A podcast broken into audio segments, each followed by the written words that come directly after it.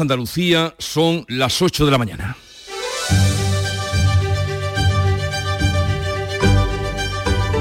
En Canal Sur Radio, La mañana de Andalucía con Jesús Vigorra.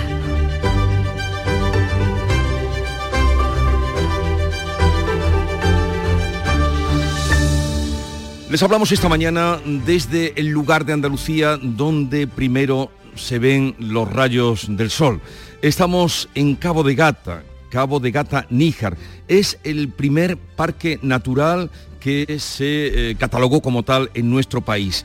Y aquí vamos a celebrar el Día Mundial del Medio Ambiente, muy pendientes también del otro parque eh, que en Andalucía está en el otro extremo, del Parque Nacional de Doñana, que tiene hoy todos los focos de la actualidad con la visita de los parlamentarios, que tendrá lugar esta mañana, los parlamentarios alemanes que vienen para mm, dar cuenta y comprobar in situ de cómo está la situación del agua, de deshidratación, deshidratación del Parque de Doñana. Hablaremos de estos asuntos, como no, es el Día Mundial del Medio Ambiente, pero también hoy desde aquí vamos a recordar y conmemorar el 125 aniversario de Federico García Lorca. No lejos de aquí está Rodalquilar, el cortijo, donde tuvieron lugar los sucesos que inspiraron bodas de sangre. Y también desde aquí, como no, vamos a celebrar la permanencia de la Almería en Primera División. Sigue siendo Cádiz y Almería equipos de Primera División. La mañana de Andalucía. Social Energy. La revolución solar ha llegado a Andalucía para ofrecerte la información del tiempo. Lunes 5 de junio con nubosidad de evolución diurna, con chubascos y tormentas que pueden ser localmente fuertes e ir acompañados de granizo más probables e intensos en el interior oriental, siendo poco probables en el tercio occidental y en el litoral mediterráneo. Habrá intervalos de nubes bajas matinales en la vertiente mediterránea y en el estrecho. Las temperaturas seguirán con pocos cambios, los vientos van a soplar de levante en el litoral mediterráneo y el estrecho y variables flojos en el resto de Andalucía. Haz tu negocio más rentable con Social Energy. Aprovecha la entrada del verano generando tu propia energía y ahorra hasta el 90% en la factura eléctrica de tu empresa. Confía en el líder del mercado y disfruta de primeras marcas con hasta 25 años de garantía. Estudio gratuito en el 955 44 11 11 y socialenergy.es. Aprovecha las subvenciones disponibles. La revolución solar es Social Energy.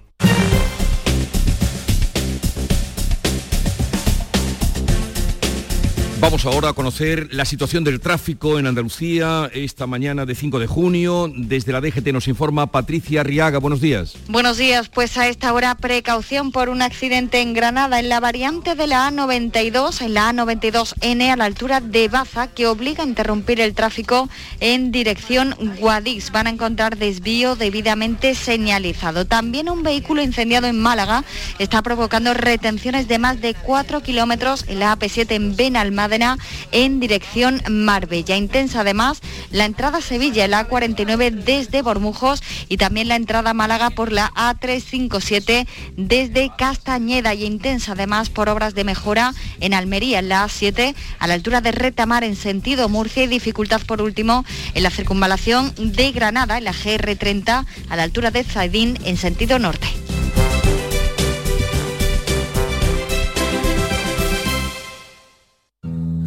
En la página 3 del libro del bien vivir se dice que cuando viajas, no importa si recorres 30, 500 o 10.000 kilómetros, tampoco el destino. Lo que importa, quizá lo único, es con quién lo hagas. Con el cupón diario de la 11 puedes ganar hasta 500.000 euros de lunes a jueves y practicar el bien vivir. Cupón diario de la 11. Te toca bien vivir. A todos los que jugáis a la 11, bien jugado. Juega responsablemente y solo si eres mayor de edad. En Canal Sur Radio, la mañana de Andalucía con Jesús Bigorra. Noticias. 8, 4 minutos de la mañana, el gobierno utiliza una visita de parlamentarios alemanes para conocer soluciones frente a la sequía para mantener su pulso contra los regadíos del entorno de Doñana, Nuria Durán. La misión de la Comisión de Medio Ambiente del Bundesbank gira en torno a la escasez de agua y la protección del consumidor, pero el Gobierno pone el acento en su visita al Parque de Doñana, después de que una plataforma alemana haya lanzado una campaña de boicot a las fresas de Huelva, campaña que Pedro Sánchez ha difundido en redes sociales. El consejero de Presidencia de la Junta, Antonio Sanz, pide al presidente del Gobierno que cese el ataque a los productos andaluces. Es muy lamentable, penoso y vergonzoso que el señor Sánchez esté estimulando, amparando y apoyando campañas que piden y solicitan el boicot de los productos andaluces. Al frente de la delegación está el político Harald Ebner del Partido Socialdemócrata SPD.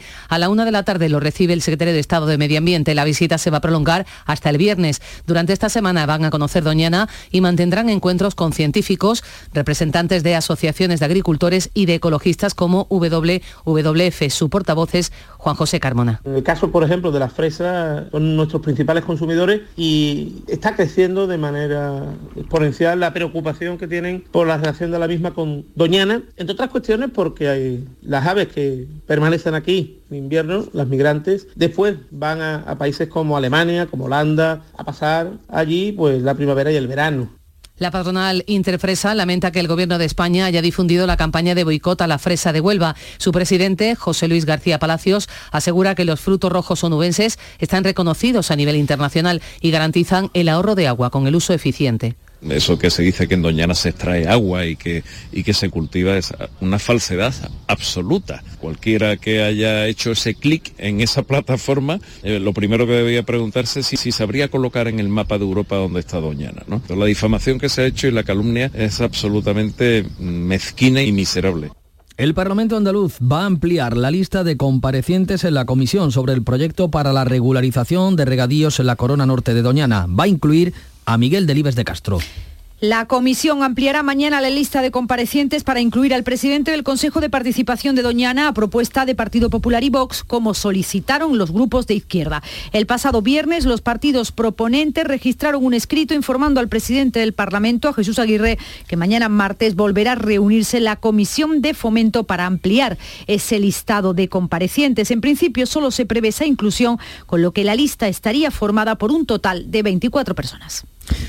Y Alemania es también un importante mercado para los aceites de oliva españoles y en él los productores de Jaén quieren arrebatar a los italianos su hegemonía. Cuéntanos, Alfonso Miranda. Tres años va a durar esta campaña. El lema es bien sencillo, aceites de oliva de España, los más premiados del mundo. Y es que siete de cada diez aceites premiados en el mundo es precisamente español. Por eso la Interprofesional del Aceite va a lanzar este mensaje de calidad entre las principales ciudades alemanas. Teresa Pérez, la gerente de la Interprofesional. Tanto distribuidores como chefs son importantísimos para aceites de oliva por dos motivos. Los distribuidores, en primer lugar, porque tienen que conocer esta, calidad y este origen del producto español para poder ofrecerlo a sus clientes. Y los chefs, porque tenemos que despertar en ellos la curiosidad de cocinar y usar los aceites de oliva para cualquier preparación. Van a ser dos figuras clave para que los aceites de oliva de España puedan abrirse camino en el mercado alemán. Actualmente España vende a Alemania unas 25.000 toneladas de aceite.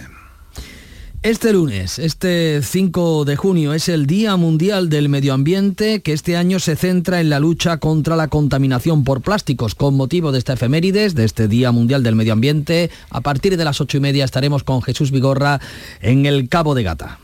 La ONU espera aprobar a finales de 2024 un tratado contra esa contaminación, la de los plásticos, un texto que organizaciones ecologistas piden que sea vinculante. Desde WWF, Enrique Segovia ha pedido aquí en Canal Sur Radio que los gobiernos eliminen de forma gradual los productos de plástico de un solo uso que sea vinculante es que prohíba algunos productos que son absolutamente innecesarios, por ejemplo en bebidas, de envases y tal, eh, que, ponga objetivos para que en 5, 7, 10 años se haya, eh, todo sea eh, usado con plástico reciclado.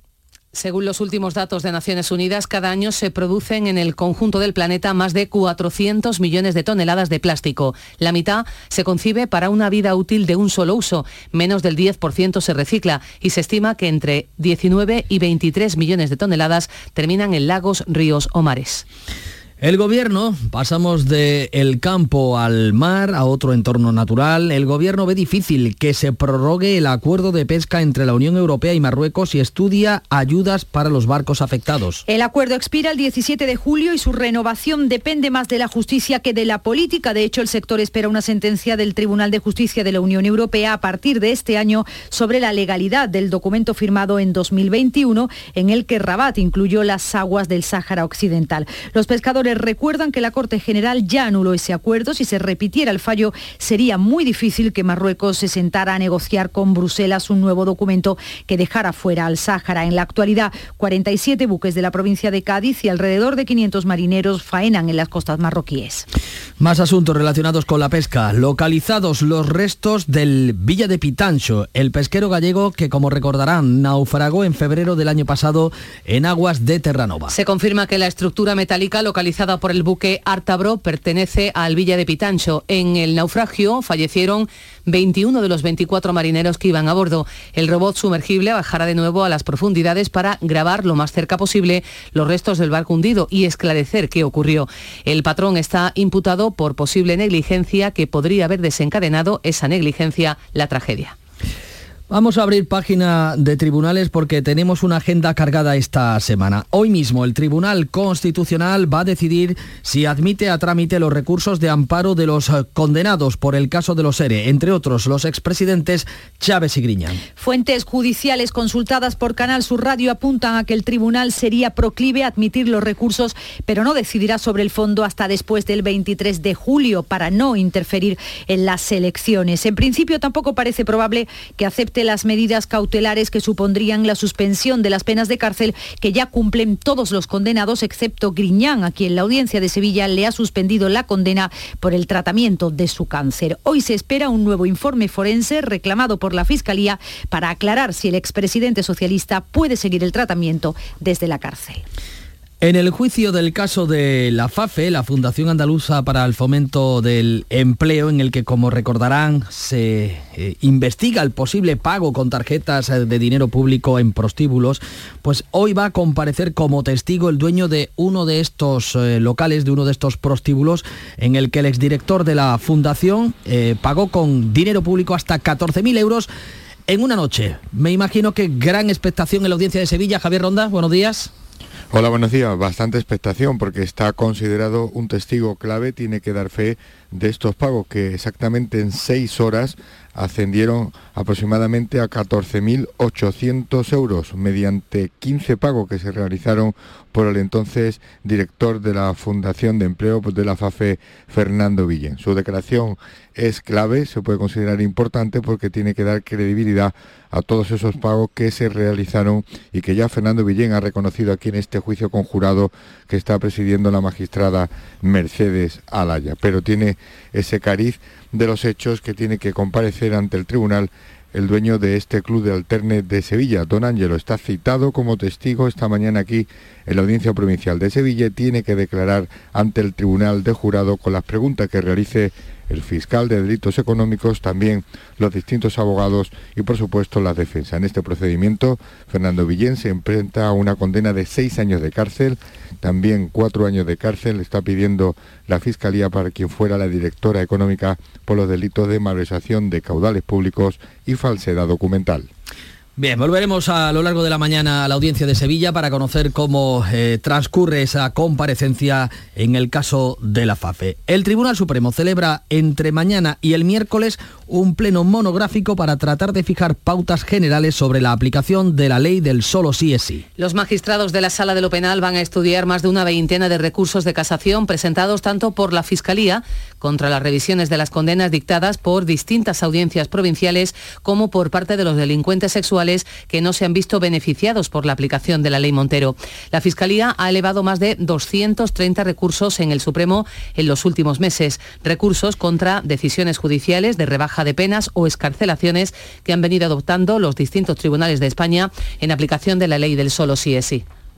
El fiscal general del Estado ha convocado este jueves el Consejo Fiscal que va a abordar nuevos nombramientos, entre ellos el de fiscal de Derechos Humanos y Memoria Democrática al que opta la exministra Dolores Delgado. También se nombrará la otra nueva figura, el fiscal de Sala de Delitos de Odio. La reunión se celebrará rodeada de polémica ya que la mayoría del Consejo Fiscal, dos de las tres asociaciones de la carrera fiscal y siete de los nueve vocales electos del órgano han solicitado a Álvaro García Ortiz que aplace los citados nombramientos por prudencia ante la proximidad con las elecciones generales del 23 de julio. Son las 8 y 14 minutos, sintonizan Canal Sur Radio.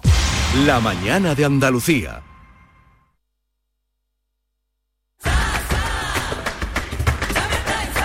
Ya está aquí el verano, con sus playas infinitas, sus pueblos blancos y todo el tiempo del mundo para ti.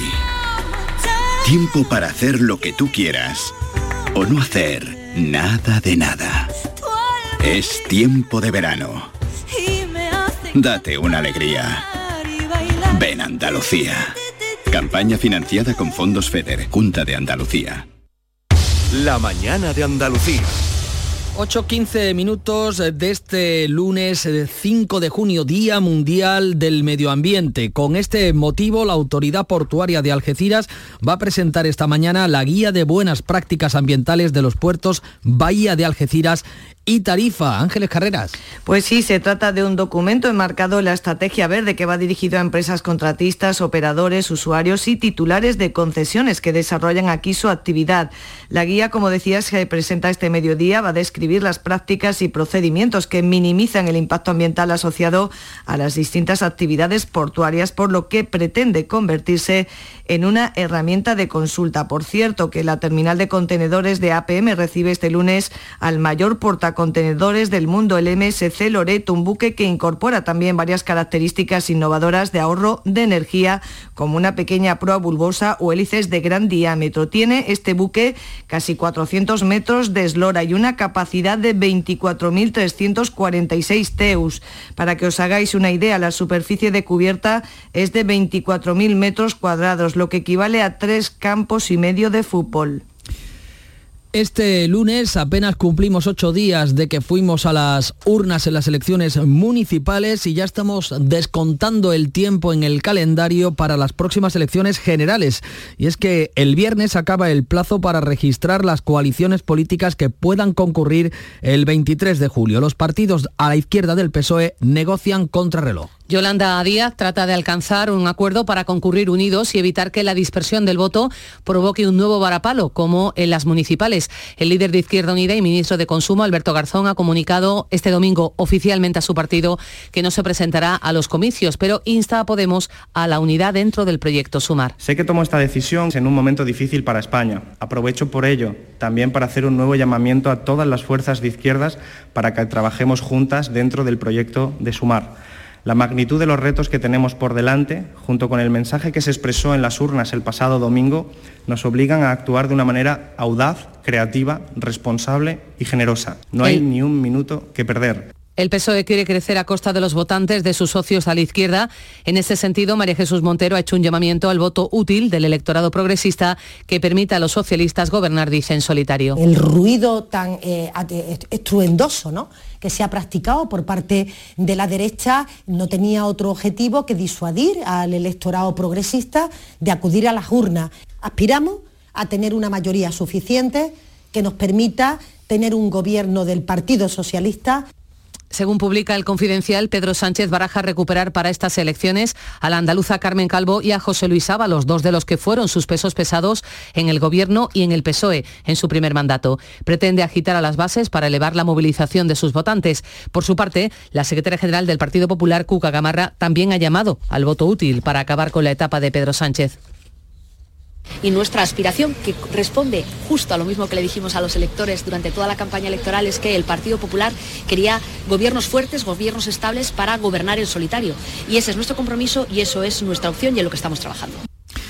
Ocho días después de la victoria del PP en las municipales y autonómicas del domingo 28 de mayo, tres encuestas tres encuestas coinciden hoy en una amplia victoria a Feijó en las generales del 23 de julio, sumando mayoría absoluta con Vox. El diario El País publica hoy una que da dos posibles escenarios. En una, el Partido Popular lograría la mayoría absoluta con Vox y 177 escaños si la izquierda siguiera dividida. En caso de que Sumar y Podemos concurrieran juntos a las urnas, el bloque de la derecha se quedaría a seis diputados de la mayoría absoluta. Datos similares ofrece el sondeo del Instituto GESOP que publica el diario Córdoba y que dice que Partido Popular y Vox sumarían 177 escaños y alcanzarían la mayoría absoluta. Absoluta. El PSOE se quedaría con entre 104 y 110. Sumar alcanzaría entre 33 y 36, los mismos que logró Unidas Podemos en 2019. Los morados caerían a dos o tres escaños en caso de concurrir por separado. Un tercer sondeo para la razón de NC Report da al Partido Popular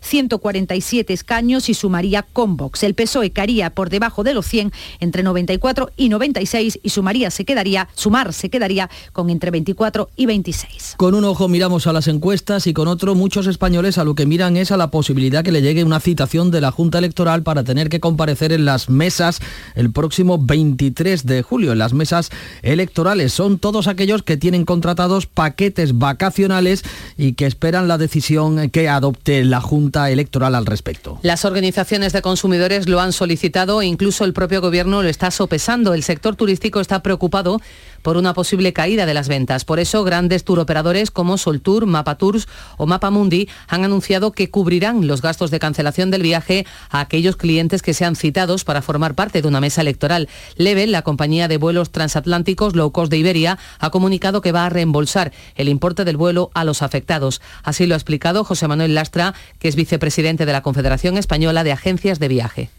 Los turoperadores ya son varios los que se han puesto en contacto con el canal de las agencias de viajes para comunicar que igualmente se harían cargo en un caso de tener que, que eso, que cancelar o aplazar el viaje, de los gastos que dicha cuestión conllevara.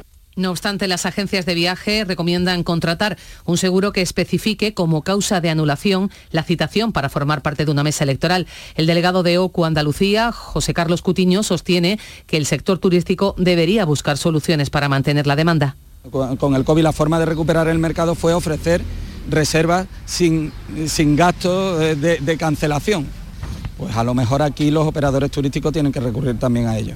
Los sorteos para la elección de los componentes de las mesas electorales se van a celebrar entre los días 24 y 28 de este mes de junio. Les tocará a más de medio millón de personas. Este lunes arranca en la costa de Almería las maniobras militares Flotex 23, el ejercicio más complejo y tecnológicamente exigente de la Armada. Los ejercicios servirán para probar los nuevos drones de vigilancia y combate de diseño y fabricación españoles. En esta edición contarán con la participación de personal y buques de Estados Unidos, Turquía, Canadá, Grecia, Francia y Italia, Letonia y Portugal. En total serán 5.000 militares. El ejercicio se va a desarrollar entre la costa andaluza con un desembarco anfibio en las playas de Almería, también en las costas catalana y balear. Durante el fin de semana, el puerto de Almería ha acogido también una jornada de puertas abiertas para conocer por dentro los buques que participan en el ejercicio. Y hoy es el segundo de los tres días de luto en el municipio de Hoya, en Pontevedra, por la mujer asesinada este sábado por su expareja, un guardia civil que tras huir se quitó la vida. El hombre tenía una orden de alejamiento y la prohibición de comunicarse con la víctima. La subdelegada del Gobierno en Pontevedra, Maika Larriba, ha subrayado que se había reincorporado al trabajo como guardia civil tras haber estado de baja, pero solo hacía tareas burocráticas, no portaba arma reglamentaria. Guardia Civil tenía retiradas las armas, estaba eh, prestando solamente atención ciudadana, recibía denuncias, pero sin ninguna posibilidad de acceso a las armas.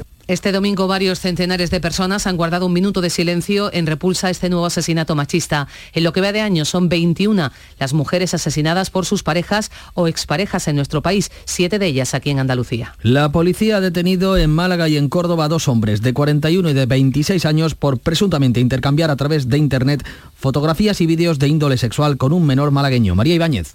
Pues fue un educador social quien interpuso la denuncia en dependencias policiales al detectar que la víctima de 16 años había intercambiado imágenes y vídeos de carácter sexual con varias personas, al parecer mayores de edad. Según los agentes, se produjo intercambio de fotos y vídeos, pero nunca hubo un contacto físico entre las partes. En la investigación han participado agentes del grupo de menores de las comisarías de Málaga en colaboración con las de Córdoba y Sevilla. Y es que en esta última provincia, en Sevilla, se comprobó que había una tercera persona implicada, un varón de 18 años que ha sido investigado pero no detenido. El juzgado de instrucción número 5 de Málaga se ha hecho cargo de esta investigación.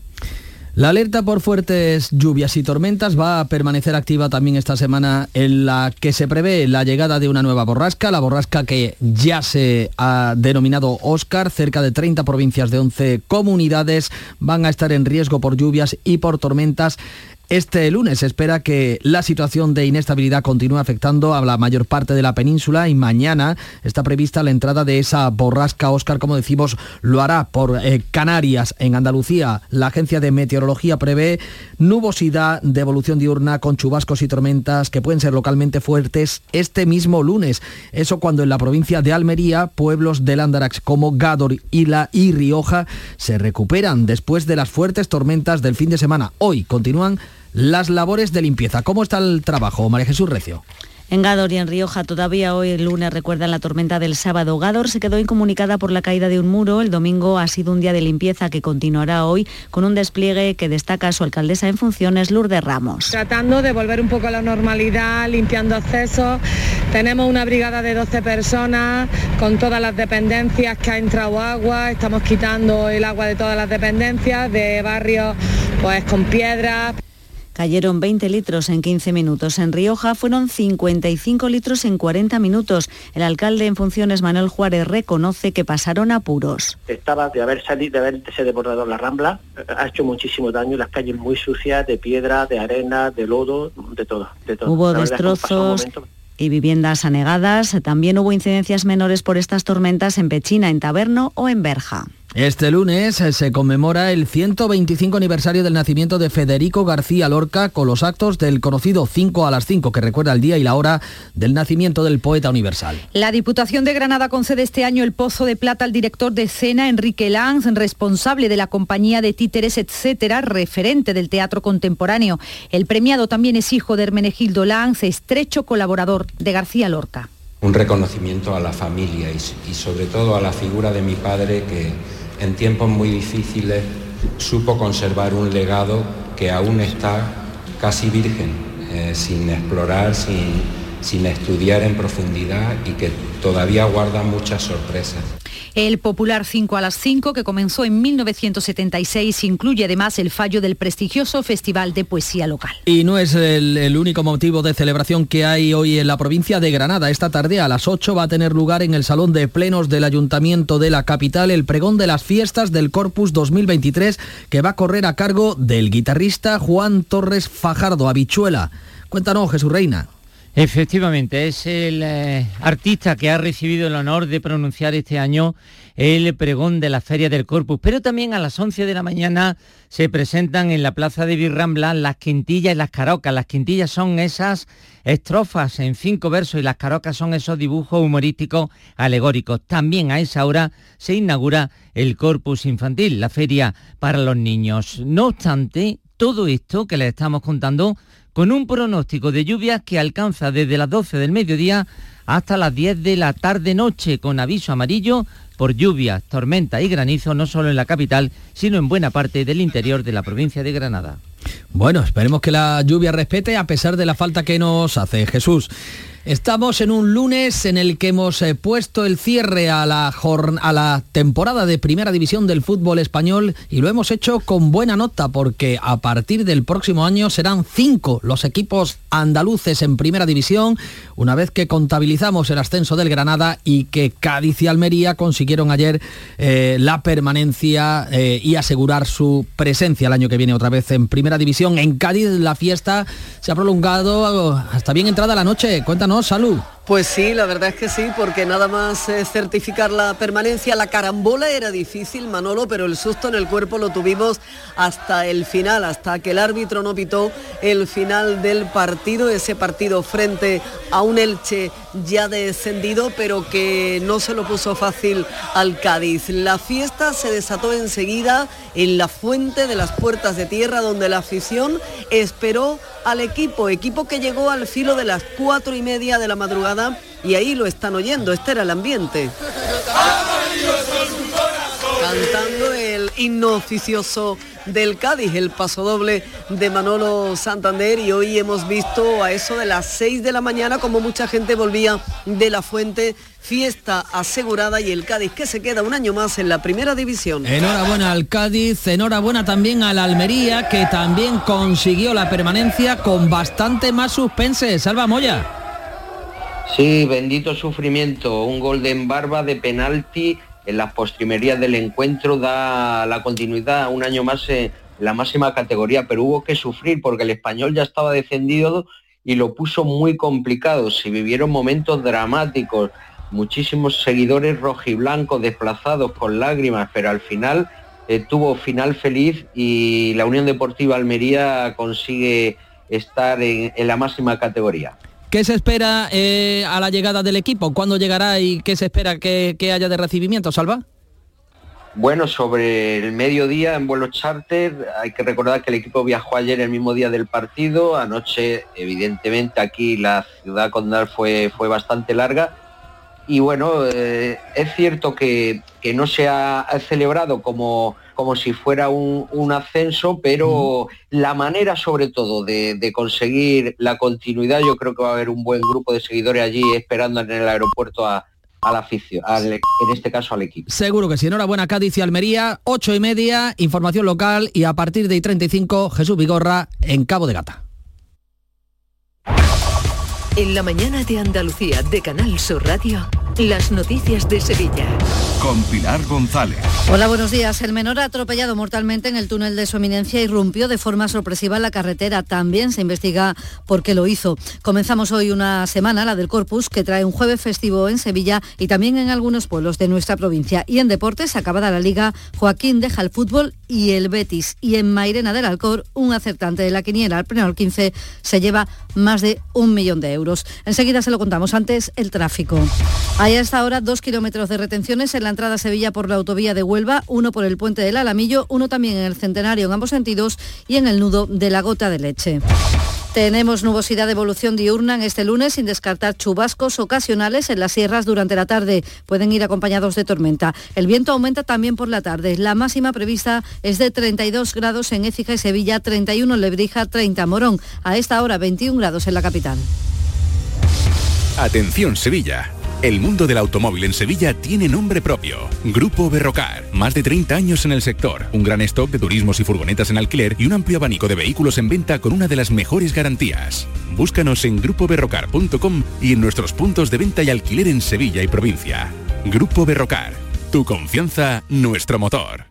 Ven a Zomarín y disfruta de nuestras nuevas atracciones. Descubre este año nuestro nuevo tobogán acuático Quetzal con 178 metros de refrescante experiencia de adrenalina. Deja volar la imaginación en nuestro mariposario con más de 400 mariposas de 20 especies diferentes e interactúa y aprende con delfines creando recuerdos eternos con Dolphin Emotions. Zoomarín, el mejor parque temático de Portugal a solo una hora de Huelva en guía Albufeira. Un equipo especializado en siniestros viales investiga el atropello mortal de un menor de 16 años en la madrugada del domingo en el túnel bajo las vías de la carretera de su eminencia en la capital. El conductor de 19 años dio negativo en alcohol y drogas y tuvo que ser atendido por una crisis nerviosa. Según el subinspector de la Policía Local de Sevilla, Moisés Venegas, las primeras hipótesis señalan que el peatón irrumpió de manera fortuita en la calzada, ya que el túnel tiene acera en uno de los lados, pero ningún paso de peatones para cruzar. El accidente en principio es una causa fortuita en el que por causa que todavía se están investigando, el peatón irrumpe en la calzada por una zona no habilitada y que bueno, no tenemos ahora mismo muchos detalles concretos de que por qué se produce esa irrupción en, en la vía. Las lluvias de este fin de semana han causado de nuevo destrozos en el campo sevillano, en el Cuervo, en los Palacios, en la Sierra Norte, pero sobre todo en Lebrija, donde los agricultores dan por perdido cultivos como el maíz, el garbanzo o los cereales. El sector espera que se habiliten ayudas, como señala el responsable de la organización agraria COAC, Diego Bellido. Este agua no es buena para nada, ha llegado tarde, este agua con tanta intensidad y en tan poco tiempo, pues se va a desperdiciar, se va a tirar a los desagües, a catufos. Ahora la Cámara Agraria y los técnicos de las organizaciones agrarias, de las cooperativas, tendrán que damnificar los daños que se hayan producido Comienzan hoy los actos previos al Corpus con conciertos de las bandas de cornetas y tambores en la Iglesia de los Terceros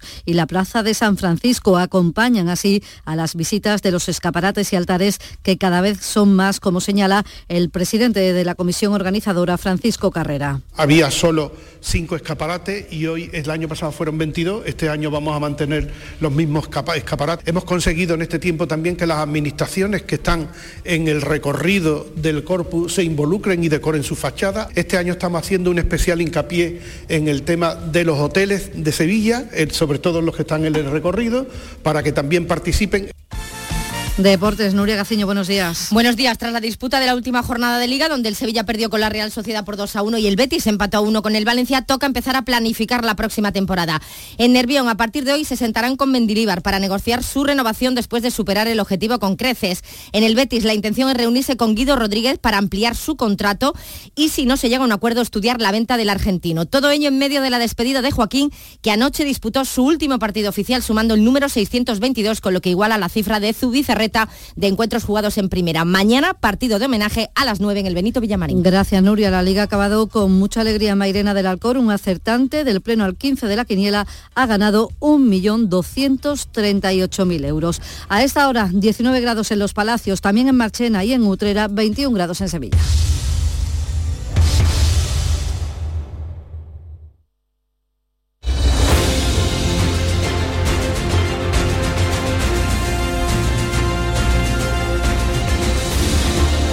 Desde el Hotel Barceló Cabo de Gata vamos a desarrollar hoy nuestro programa y es una manera también de vivir el Día Mundial del Medio Ambiente. Aquí hasta las 12 vamos a estar con invitados, acercándonos a Almería, a la actividad que eh, oferta este hotel en el que nos acogen, en Barceló, Cabo de Gata, y vamos a comenzar por eh, enseñarles también vistas, eh, distintos rincones de este alojamiento. ¿Dónde te encuentras, Maite? Maite, buenos días. Hola Jesús, buenos días. Pues estoy aquí dándome un paseíto por los jardines por los jardines de este hotel que tienen muchísimos metros cuadrados, unos jardines muy cuidados, como estamos en, eh, en Arrozante, en el restaurante, en la Casa del Arroz, pues desde aquí prácticamente vemos el mar, está a unos pocos metros, por delante un palmeral precioso, muy cuidado, el mar y imponente Jesús a la izquierda, a nuestra izquierda, Cabo de Gata. El Cabo de Gata, que da nombre a este lugar, a este sitio y a este parque natural, reserva de la biosfera, a la derecha Almería. Y la verdad es que todavía se ven pocos turistas, se nota que aquí la gente viene a descansar, a, estar tranquilo, porque hay todavía poca gente paseando por el paseo marítimo que veo aquí enfrente y las habitaciones, pues no creas, ¿eh? alguna gente asomada al balcón, pero muy poca. Dentro de un rato comenzará la actividad aquí, el sol ya empieza tibiamente a calentar eh, pero se puede decir, Jesús, que estamos en una mañana perfecta. No hace viento, la temperatura es ideal, una mañana maravillosa para disfrutar del Cabo de Gata, para disfrutar de Almería y de la naturaleza.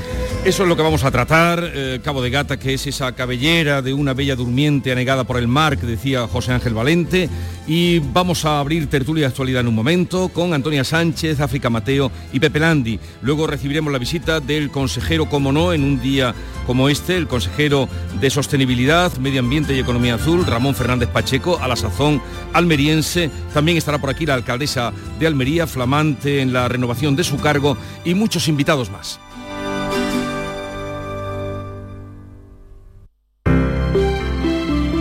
Buenos días. En el sorteo del sueldazo del fin de semana celebrado ayer, el número premiado con 5.000 euros al mes durante 20 años y 300.000 euros al contado ha sido 8106 08106 serie 44044 Asimismo, otros cuatro números y series han obtenido cada uno de ellos un sueldazo de 2.000 euros al mes durante 10 años. Puedes consultarlos en juegos11.es. Hoy, como cada día, hay un vendedor muy cerca de ti repartiendo ilusión. Disfruta del día. Y ya sabes, a todos los que jugáis a la 11, bien jugado. En Canal Sur Radio, por tu salud, responde siempre a tus dudas. Este lunes miramos al verano porque nos ocupamos de nuestra salud visual. Hemos convocado a la prestigiosa doctora Margarita Camanás para que nos ayude a entender la importancia de nuestros ojos y ver mucho más claro cómo podemos protegernos, especialmente de cara a la estación estival. Contamos con tus dudas y preguntas, como siempre, en directo. Envíanos tus consultas desde ya en una nota de voz al 616-135-135. Por tu salud, desde las 6 de la tarde con Enrique Jesús Moreno. Más Andalucía, más Canal Sur Radio.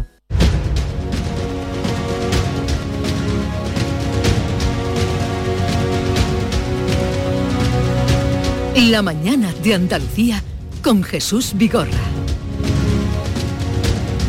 Una mañana en la que contamos para analizar los temas de actualidad con Pepe Landi desde Cádiz. Pepe, buenos días. Hola, muy buenos días, ¿qué tal? Nosotros muy bien, ¿qué quieres que te diga? Estamos aquí frente al Cabo de Gata, en el Hotel Barceló Cabo de Gata, una mañana luminosa, radiante, o sea, espléndidos. ¿Qué puede ir mal con ese panorama? Bueno, espérate, espérate que termine el programa. A ver si sale todo como lo tenemos previsto. Y me acompañan, eh, lógico, además siempre son eh, muy mm, hospitalarias cuando venimos a, a tierras almerienses. Antonia Sánchez, su directora de La Voz de Almería. Buenos días, Antonia. Buenos días, Jesús. ¿Qué tal? Pues encantada de que, de que nos veamos aquí, ¿eh? porque me se me ocurren muy pocos sitios mejores que este para conmemorar el Día del Medio Ambiente. Eh, ahora hablaremos de lo que se ha celebrado, tu periódico lo cuenta hoy eh, con abundante información y fotografías. También eh, el ideal de Almería, ah, en el que, o al que representa aquí África Mateo. Buenos días, África. Hola, muy buenos días. ¿Qué, tal? Muy bien. bien, bien. Bueno, mm, eh, empezamos por Pepe, que está en la lejanía. Oye, eh, muy celebrada la permanencia del Cádiz, ¿no? De un buen- una fiesta que se ha prolongado prácticamente hasta el amanecer porque mm, varios miles de personas han ido a esperar al equipo a, la fuente de, las puertas de tierra donde se suelen celebrar los éxitos de lo- los escasos éxitos del Cádiz y allí se ha formado una, una buena fiesta hasta prácticamente el amanecer cuatro años consecutivos en primera, algo que no sucedía desde la época de Irigoyen de los años 80, que recordarán los aficionados más, un poco más los futboleros más mayores. Igualmente aquí en Almería ha sido muy celebrada también la permanencia, ¿no? Exactamente. Y más que tendrá que ser celebrada, porque como ayer se jugó el todo o el nada eh, fuera, fuera de casa. Le costó. Muy le- sufrida. uf, uf, fue tremendo, fue tremendo. Hasta el último minuto y, bueno, y, y eso. Ahora sí, ahora no, ahora no, ahora sí. Y fue todo Pero sí sabe mejor la victoria. Pues supongo que sí. Yo no soy eh, muy futbolero, pero me alegro enormemente eh, que esté... Pero la salud de los aficionados, no sé yo, no sé Le yo. ¿eh? puso, le puso un- una un- la cuota de, de- de emoción que hacía falta en una jornada tan tan estupenda la, la- la puso el Almería y ese gol a falta de cuatro minutos en penalti de Adrián en Barba la verdad es que fue un, un momento son cinco equipos andaluces en, Sí. en primera división el año que viene la cuarta parte de la primera división va a ser andaluza ¿eh? Pero sobre todo eso, mm, que, fueran mm, pues jugándoselo todo, eh, dos equipos ayer que tuvieron la tarde del domingo, bueno, la tarde-noche del domingo muy, mm, muy alimentada con emociones. Bien, vamos ahora a, a la cosa, no sé por dónde queréis que empecemos, Día Mundial del Medio Ambiente, desde luego hoy de medio ambiente se va a hablar y mucho, ya se está hablando por la visita de los parlamentarios alemanes, luego tendremos ocasión de contrastar también el punto de vista de la Junta de Andalucía con el portavoz del gobierno, con Ramón Fernández Pacheco. Pero, mm, en fin, ¿cómo, cómo veis, cómo contempláis lo que nació como una noticia que no, que- no era nada agradable, la campaña esa que se había eh, montado en Alemania contra los productos de Huelva, pero claro que rodando, rodando la cosa mm, va a más y, y- y a peor para los agricultores de la fresa. ¿no? No, es para menos porque eh, las informaciones que nos han llegado con la visita de los parlamentarios alemanes es que hay 160.000 personas en Alemania que han recogido firmas o que han depositado su firma para pedir a los supermercados alemanes que no compren los frutos rojos de, de Huelva. En Almería sabemos un poco de esto porque ya hemos tenido también campañas alemanas en contra del producto. De hecho, estos parlamentarios también van a visitar los invernaderos.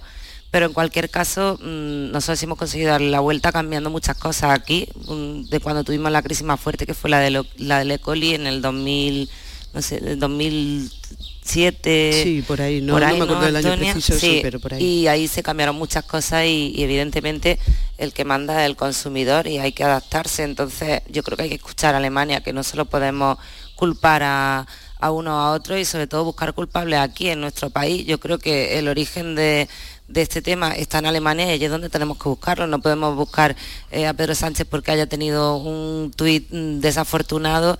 eh, y bueno, pero parece que empieza a reconducirse todo. Por lo menos eh, parece que van a convocar a Miguel Delibes al final a, escucharlo y parece que empiezan a, a reconocerse algunas cosas, a ver qué pasa. Sí, yo creo que como comenta África, el, el tuit del presidente del gobierno desde luego no es lo más oportuno porque tú nunca puede parecer que te estás poniendo de parte o, alentando una campaña en contra de, las producciones de tu propio país. Pero bueno, dicho esto, eh, y como bien apuntaba, em, en Almería se sabe de esto porque ha sido recurrente durante, llevamos tiempo, eh, bastantes años en los que las campañas en contra de las producciones almerienses son recurrentes y, salen cada cierto tiempo, en Alemania también en, en otros países.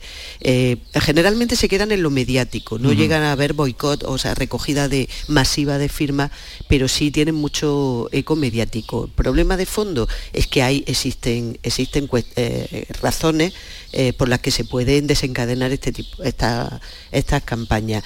Eh, pero como bien está lo que viene acaba, si esto sirve como acicate, como también apuntaba África, para cambiar cosas que son negativas. En el caso de, la, de, los productos de Almería de invernadero, pues originalmente lo primero fueron las campañas contra eh, los residuos de, plaguicidas. Eso se consiguió resolver de una manera además eh, absolutamente eh, rápida y de, una manera eficaz y eso no se ha vuelto a reproducir. Ahora las la alertas sanitarias por, por plaguicidas eh, nunca vienen de Almería, pero sigue existiendo un problema de fondo que es el de la, de la situación de los temporeros y de las condiciones em, de, hábitat, de dónde viven y cómo viven en, asentamientos chabolistas. Y eso está ahí, sigue estando ahí y, hay que resolverlo.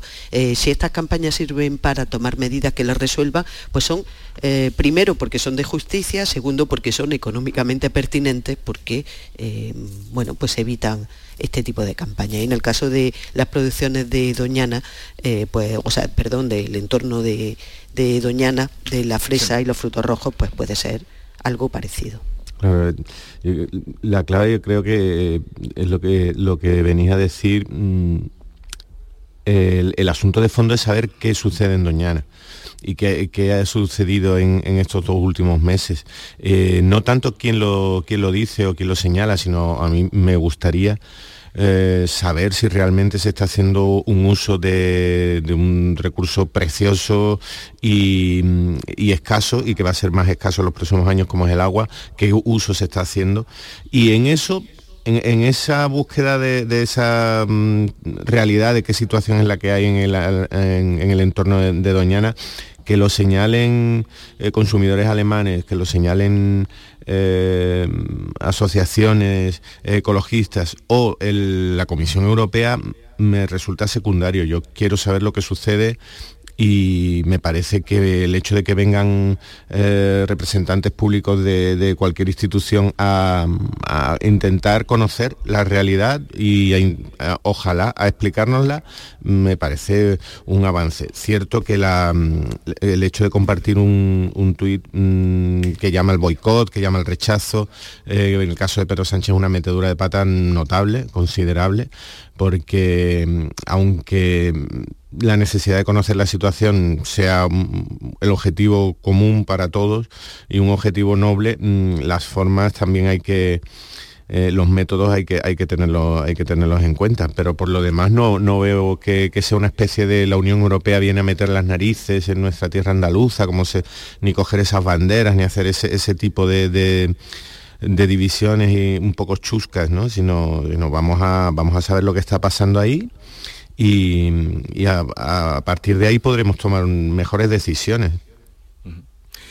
También vienen, vendrán a Almería, hoy la reunión la tienen en el Ministerio de Transición Ecológica, mm, luego vendrán a Huelva, Almería también vienen, en fin, ya veremos qué... Sí, bueno, eh, si eh, que conozcan in situ la, situación, a mí me parece lo mejor, lo mejor porque se pueden llevar una información eh, para lo bueno y también para lo malo, no, eso tampoco lo podemos olvidar, pero es que en esta en cualquier cuestión debe primar la, transparencia. Entonces, eh, bueno, eh, como decía antes, si hay algo que se puede arreglar, si hay algo que se puede resolver, si hay medidas que se pueden tomar con una información precisa eh, en la mano, pues mejor que mejor, ¿no? Em, y que eso, que se acerquen al terreno y conozcan, em, y conozcan lo que hay. Pues Alemania es el principal consumidor de, de, la fresa de, Huelva, pero también de buena parte de los productos agroalimentarios de Almería. Entonces, no, no, sé si decir que es que están en su derecho, pero en todo caso es que no es, que no es nada malo. Em, si eso sirve para arreglar, en el caso de, Doñana, ¿qué uso se está haciendo, como, como apuntabas tú, Pepe, eh, qué uso se está haciendo del agua? ¿Hay suficiente agua?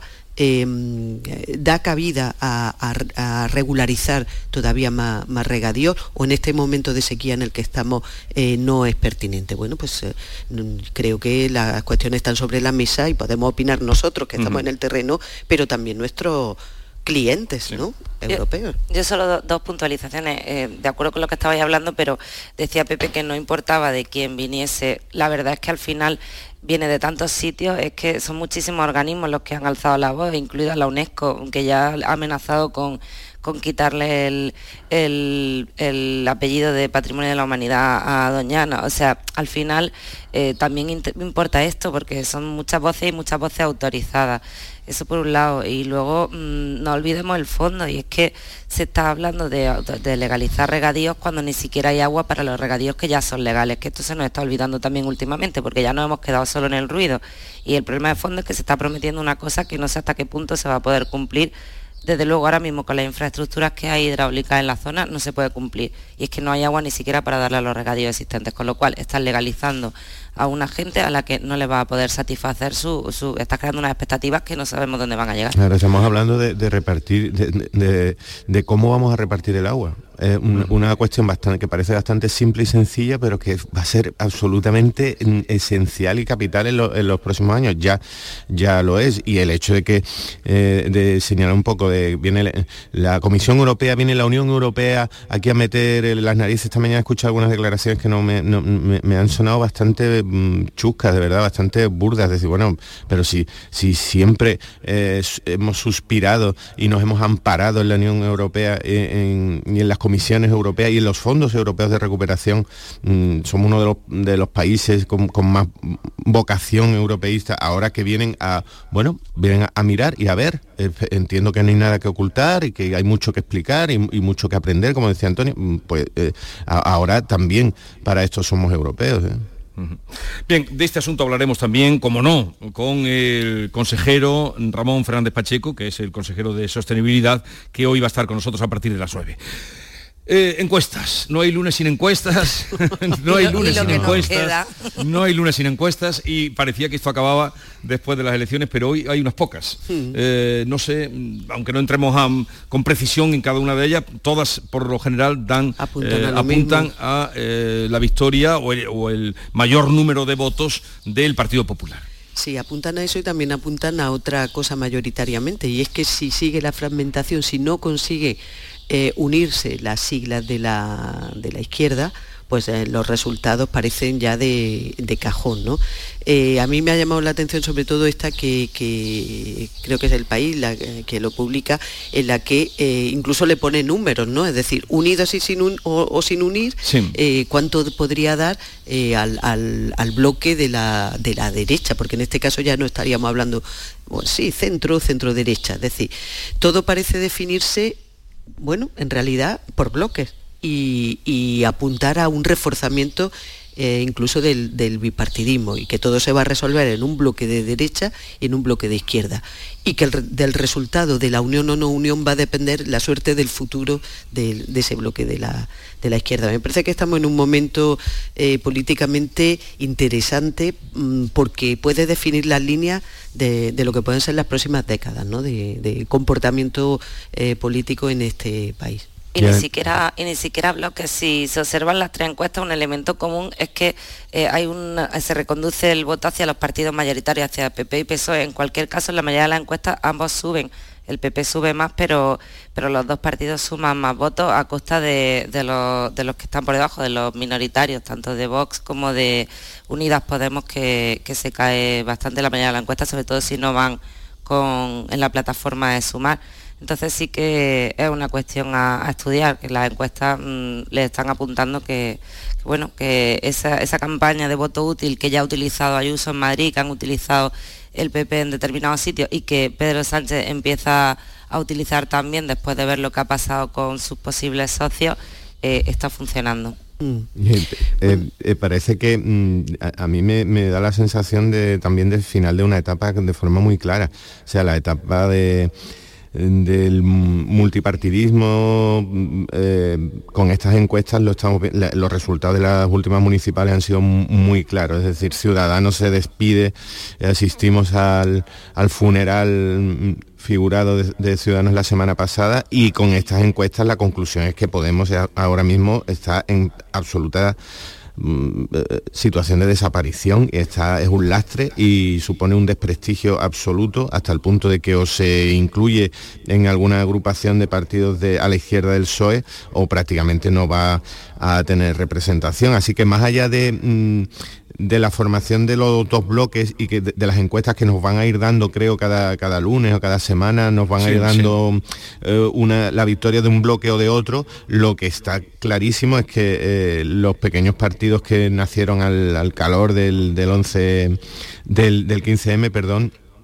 han, desaparecido y, y, se entra en otra nueva etapa de una especie de bipartidismo con complementos, pero bipartidismo al fin y al cabo de nuevo.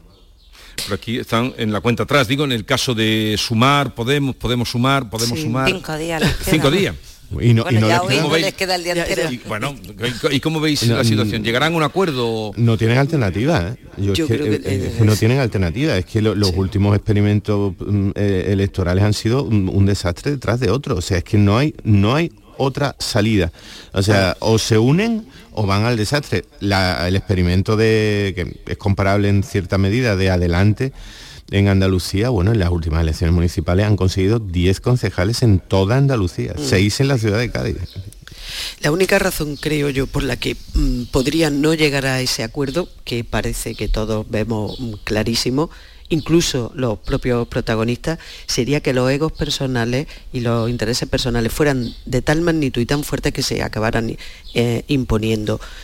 Pero si eso al final fuera así y no llegaran a ese acuerdo, la desaparición eh, sería prácticamente cantada. Yo entiendo que va a primar ese sentido común, que van a ser capaces de superar esas mm, cuestiones personales eh, que tanto están pesando eh, y finalmente llegará, llegarán a ese acuerdo. Os veo muy optimista, ¿eh? yo no lo tengo tan ¿Tú crees que pueden no llegar a ese acuerdo? yo también pensaba esto de partida cuando Pedro Sánchez anunció el adelanto electoral, pero tal y como están sucediendo las cosas es que el movimiento de Alberto Garzón era un claro movimiento a llamar a que aparcasen un poco sus aspiraciones en las listas en cuanto a personas, en cuanto a lugares que ocupan y no ha conseguido ningún efecto y siguen estancados en el mismo sitio tres días después, porque esto fue antes del fin de semana. Entonces yo no lo tengo tan claro llegado a este punto porque eh, bueno, las aspiraciones de Unidas Podemos son muy altas y, ya están hablando de que lo arrinconan y de qué tal y no van a, renunciar a, ir en puestos muy altos y no hay tanto para mm. tanta gente. Mm. La cuestión es que aquí sería algo más que el reparto de, eh, sacaríamos más o sacaríamos menos. Es que todo parece cantado a que arrastraría consigo a todo el bloque de, la izquierda, con lo cual desaparecería eh, de, las posibilidades de gobernar, incluido el PSOE, durante muchos años. Claro, es que parece que sumar está más en mm, ver qué hacemos, vamos a unir, vamos a ver qué programa presentamos y Unidas Podemos mm, en contra de toda su filosofía y de todo lo que alentó el movimiento del 15M, el único que piensa es en qué puestos van a coger cada uno. En fin, eh, la cuenta del reloj está ya en marcha y esta semana vamos a ver eh, qué pasa. Eh, cómo queda. Eh, quizá también estas encuestas que se ven hoy, mañana saldrá alguna más, hoy han salido tres así potentes, eh, verán lo que hacen con estos números que tienen delante. Aquí van a creer. en Cádiz, ¿Qué va a pasar? En, pero, no hay que, no hay que desestimar, en Cádiz pasa muchas cosas. No hay que desestimar la, capacidad de la izquierda de autodestruirse.